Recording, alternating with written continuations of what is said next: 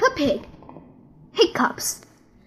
Peppa, George, Mummy, and Daddy are having breakfast. It is a lovely sunny day, and Peppa and George cannot wait to go into the garden to play. Mummy, please can we go out to play? You can go out to play when you finish your breakfast. George, don't drink your juice too quickly. George drank his juice too quickly. Now he has hiccups. Can we go out to play now, Mummy? Not while George has hiccups. But George's hiccups have gone. Mummy, haven't they, George? Oh, all right. You can go outside to play. But look for George. Peppa and George love playing in the garden. George, I'm going to throw the ball. And then you have to catch it. George, please stop to hiccuping. George, now you throw the ball to me. And I have to catch it. George! Oh dear, George's hiccups are spoiling the game. George, I know how to cure the hiccups. You have to do what I say. Rub the top of your head and rub your tummy.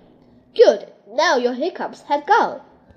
Peppa's cure for hiccups doesn't seem to have worked. George, you have done it all wrong. I know a better way to cure hiccups. First, jump up and down three times on one leg.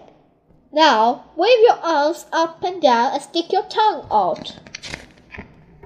And now, close your eyes and turn around quickly. Three times. Peppa's new cure hasn't worked either. George still has hiccups. I know, to cure hiccups, the ill piggy must be given a shock. George, let me going to scare you.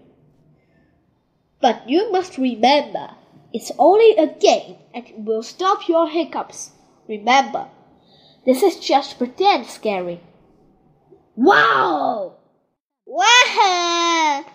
Peppa, you mustn't should play so rough with George. He's only little. Sorry, Mummy. I was just trying to stop George's hiccups.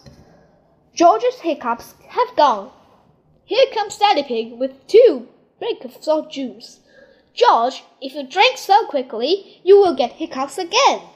I'm not as little as George. I can drink juice as quickly as I want to. The end.